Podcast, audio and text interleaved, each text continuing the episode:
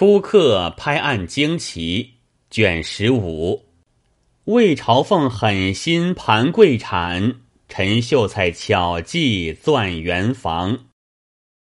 诗曰：“人生碌碌饮贪泉，不为官司不顾天。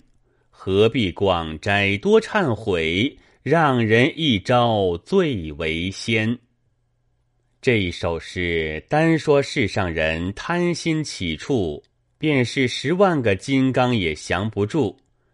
明明的行宪陈设在前，也顾不得。子列子有云：“不见人，徒见金。”盖为当这点念头一发，精神命脉多住在这一件事上，哪管你行的也行不得。话说杭州府有一贾秀才，名实，家私巨万，心灵机巧，豪侠好义，专好结识那一般有义气的朋友。若是朋友中有那未娶妻的，家贫乏聘，他便捐资助其完配；有那负债还不起的，他便替人赔偿。又且路见不平，专要与那蛮心昧己的人作对。假若有人恃强，他便出奇计以胜之。种种快事未可枚举。如今且说他一节著有熟产的话：钱塘有个李姓的人，虽习儒业，尚未游降，家极贫窭，世亲至孝。与贾秀才相契，贾秀才时常周济他。一日，贾秀才邀李生饮酒，李生到来，心下样样不乐。贾秀才疑惑，饮了数巡，忍耐不住，开口问道：“李兄有何心事？对酒不饮，何不使小弟相闻，或能分忧万一？”未可知也。李生叹口气道：“小弟有些心事，别个面前也不好说。我兄垂问，敢不食言。小弟先前曾有小房一所，在西湖口昭庆寺左侧，约值三百余金。为因付了四僧会空银五十两，积上三年，本利共该百金。”那和尚却是好利的先锋，驱势的元帅，终日所债，小弟手足无措，只得将房子准与他，要他找足三百金之价。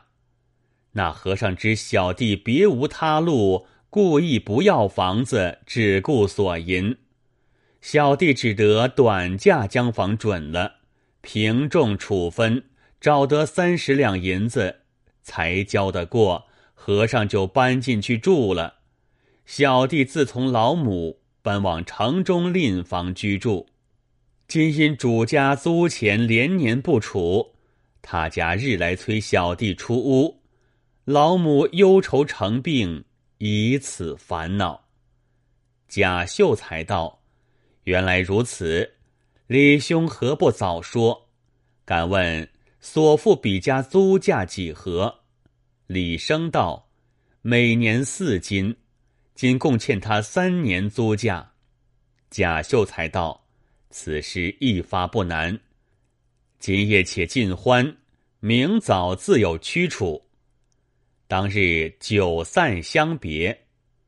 次日，贾秀才起个清早，往库房中取天平勾兑了一百四十二两之数，着一个仆人跟了。镜头李生处来，李生方才起身，梳洗不迭，忙叫老娘煮茶，没柴没火的弄了一早起，煮不出一个茶。贾秀才会了他们的意，忙叫仆人请李生出来，讲一句话就行。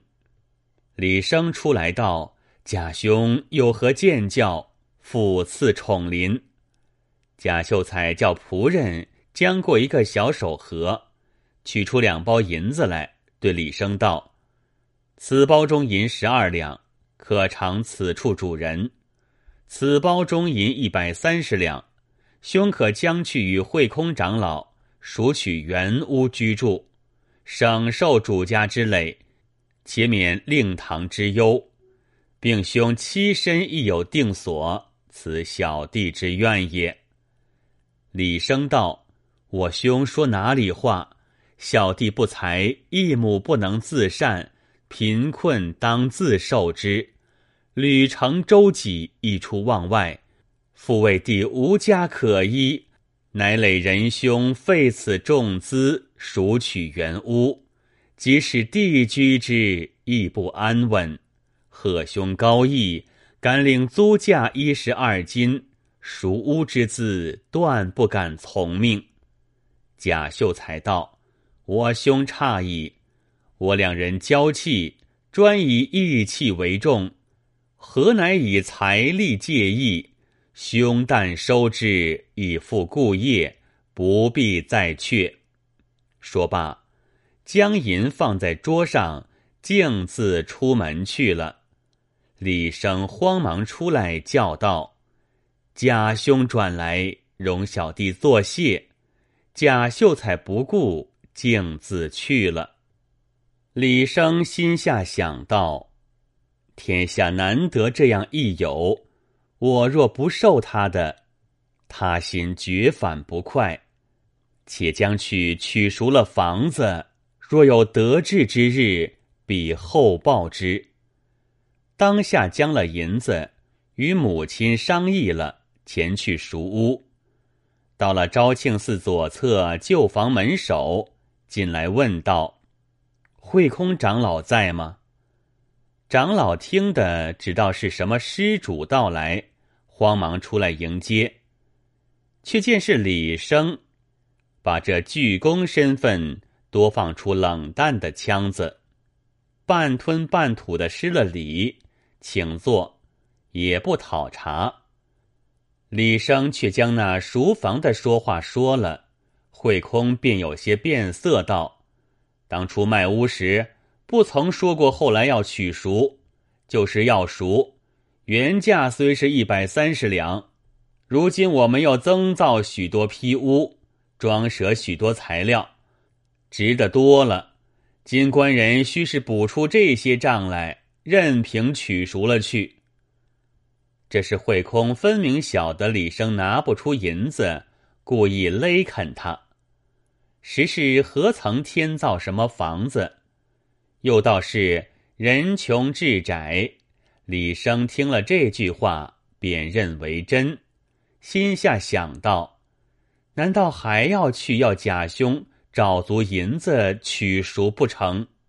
我原不愿受他银子赎屋，今落得。借这个名头，只说和尚所价太重，不容取赎，还了贾兄银子，心下倒也安稳。即便辞了和尚，走到贾秀才家里来，被细述了和尚言语。贾秀才大怒道：“颇耐这秃丝嫩般可恶，僧家四大俱空，反要蛮心昧己，图人财力。”当初如此卖，今只如此熟，缘何平白的要增价银？钱财虽小，情理难容，撞在小生手里，待做个计较处置他，不怕他不容我赎。当时刘李生吃了饭，别去了。贾秀才带了两个家童，径走到昭庆寺左侧来。见慧空家门开着，夺将进去，问这个小和尚说道：“师傅陪客吃了几杯早酒，在楼上打盹儿。”贾秀才叫两个家童住在下边，信步走到湖梯边，悄悄莫将上去，只听得鼾吼之声，举目一看。看见慧空脱下衣帽熟睡，楼上四面有窗，多关着。贾秀才走到后窗缝里一张，见对楼一个年少妇人坐着做针纸，看光景是一个大户人家。贾秀才低头一想到，计在此了，便走过前面来，将慧空那僧衣僧帽穿着了，悄悄的开了后窗，吸着脸与那对楼的妇人百般调戏，只惹得那妇人焦躁，跑下楼去。贾秀才也仍复脱下衣帽，放在旧处，悄悄下楼。自回去了。且说慧空正睡之际，只听得下边乒乓之声，一直打将进来。十来个汉子一片声骂道：“贼秃驴，敢如此无状，公然楼窗对着我家内楼，不知回避。我们一向不说，今日反大胆，把俺家主母调戏，送到官司，打得他逼直。”我们只不许他住在这里罢了。慌得那慧空手足无措。霎时间，众人赶上楼来，将家伙食物打得血片，将慧空浑身衣服扯得粉碎。慧空道：“小僧何尝敢向宅上看一看？”众人不由分说，夹嘴夹面，只是打骂道：“贼秃！”你只搬去便罢，不然时见一遭打一遭，莫想在此处站一站脚。将慧空乱插出门外去。慧空晓得那人家是好上户家，不敢分说，一溜烟进寺去了。贾秀才探知此信，知是中计，暗暗好笑。过了两日，走去约了李生。说与他这些缘故，连李生也笑个不住。贾秀才即便将了一百三十两银子，同了李生寻见了慧空，说要赎屋。慧空起头见李生一身言不惊人，貌不动人，别是一般说话。今见贾秀才是个富户，带了家童到来。况刚被那郝家打荒了的，自私，留着所在，料然住不安稳，不和与郝家内楼相对，必时常来寻我不是。由他赎了去，省了些是非吧。便一口应承，兑了原银一百三十两，还了元气，房子付与李生自去管理。那慧空要讨别人便宜，谁知反吃别人弄了，此便是贪心太过之报。后来贾生中了，直做到内阁学士，李生亦得登第做官，两人相弃，至死不变。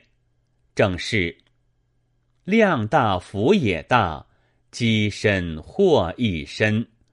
会空空昧己，假实识人心。这却还不是正话。如今且说一段故事，乃在金陵建都之地，鱼龙变化之乡。那金陵城傍着石山筑起，故名石头城。城从水门而进，有那秦淮十里楼台之盛。那湖是昔年秦始皇开掘的，故名秦淮湖。水通着扬子江，早晚两潮。那大江中百般物件，每每随潮势流江进来。湖里有画舫名妓，笙歌嘹亮，侍女喧哗。两岸柳荫夹道，隔湖画阁争辉。花篮竹架，长屏韵客连吟；绣户珠帘，石路娇娥半面。酒馆十三四处，茶坊六七八家，端地是繁华盛地，富贵名邦。说话的，只说那秦淮风景没些来历。看官有所不知。在下旧中单表近代一个有名的富郎陈秀才，名衡，在秦淮湖口居住，娶妻马氏，极是贤德，治家勤俭。陈秀才有两个所在，一所庄房，一所住居，都在秦淮湖口，庄房却在对湖。那陈秀才专好节客，又喜风月，逐日呼朋引类，或往青楼嫖妓，或落游船饮酒。帮闲的不离左右，筵席上必有红裙，清唱的十宫新调，修养的百般腾挪，送花的日烛见仙，私厨的多方献艺。有道是利之所在，无所不趋。为因那陈秀才是个撒漫的都总管，所以那些众人多把做一场好买卖，齐来屈奉他。若是无钱牵令的人，休想见着他们的影。那时南京城里没一个不晓得陈秀才的。陈秀才又吟的诗，作的赋，做人又极温存帮衬，和行行中姊妹也没一个不喜欢陈秀才的，好不受用，好不快乐。果然是朝朝寒食，夜夜元宵，光阴如戏居。陈秀才风花雪月了七八年，将家私弄得干净快了。马氏每每苦劝，只是旧性不改。今日三，明日四，虽不比日前的松快容易，手头也还绷凑得来。又花费了半年吧，如今却有些急迫了。马氏倒也看得透，道：索性等他拜完了，倒有个驻场，所以再不去劝他。陈秀才造惯了脾胃，一时哪里变得转？却是没银子使用，众人撺掇他写一纸文契，往那三山街开借铺的徽州魏朝凤处借银三百两。那朝凤又是一个不爱财的魔君，终是陈秀才的名头还大，魏朝凤不怕他还不起。遂将三百银子借与，三分起息。陈秀才自将银子依旧去花费，不提。却说那魏朝凤平素是个极刻薄之人，初到南京时只是一个小小借铺，他却有百般的昧心取利之法。假如别人将东西去借时，他却把那九六七银子充作文银，又将小小的等子称出，还要欠几分对头。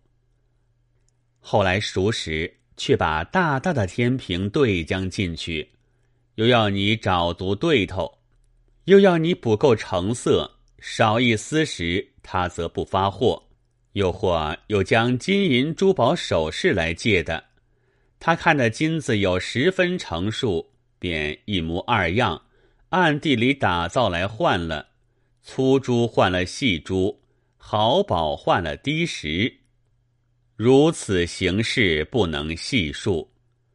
那陈秀才这三百两债务，魏朝凤有心要盘他这所庄房，等闲再不叫人来讨，巴巴的盘到了三年，本利却好一个对合了。魏朝奉便着人到陈家来索债，陈秀才那时已弄得瓮尽杯干，只得收了心，在家读书。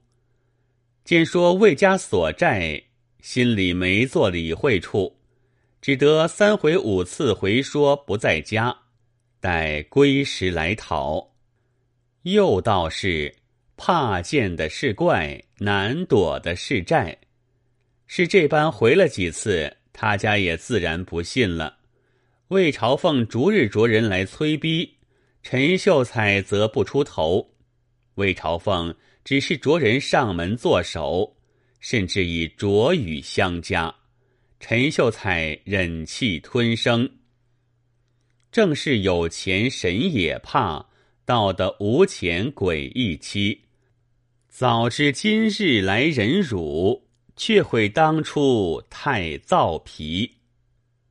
陈秀才吃脚不过，没及奈何，只得出来与那园中说道：“魏家那主银子本利共该六百两，我如今一时间委实无所措置。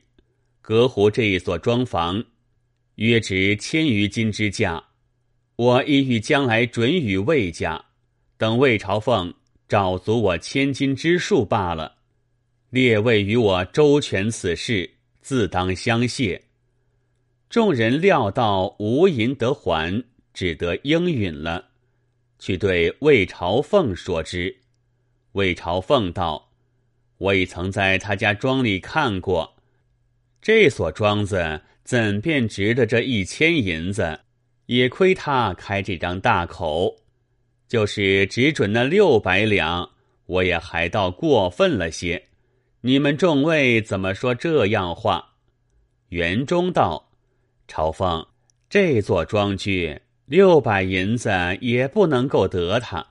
尝他此时窘迫之际，胡乱找他百把银子，准了他的庄，极是便宜。倘若有一个出钱主买了去，要这样没产，就不能够了。”魏朝凤听说，自涨了面皮道。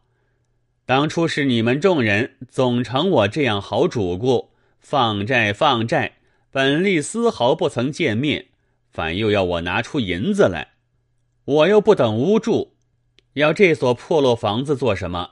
若只是这六百两时，便认亏些准了；不然，只将银子还我，就叫伴当们随了园中去说。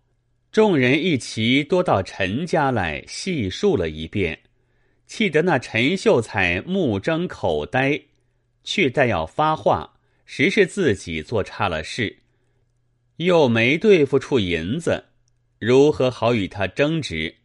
只得赔个笑脸道：“若是千金不值时，便找够了八百金也罢。当初创造时，实费了一千二三百金之数。”今也论不得了，再烦列位去同小生个比翼则个。众人道：“难难难！方才我们只说的百把银子，魏朝凤兀自变了脸道：我又不等屋住，若要找时，只是还我银子。这般口气，相公却说个八百两三字，一万事也不成。”陈秀才又道。财产重事，岂能一说便决？魏朝凤现见头次所价太多，故作难色。今又减了二百之数，难道还有不愿之理？众人吃央不过，只得又来对魏朝凤说了。魏朝凤也不答应，蹦起了面皮，竟走进去，换了四五个伴当出来。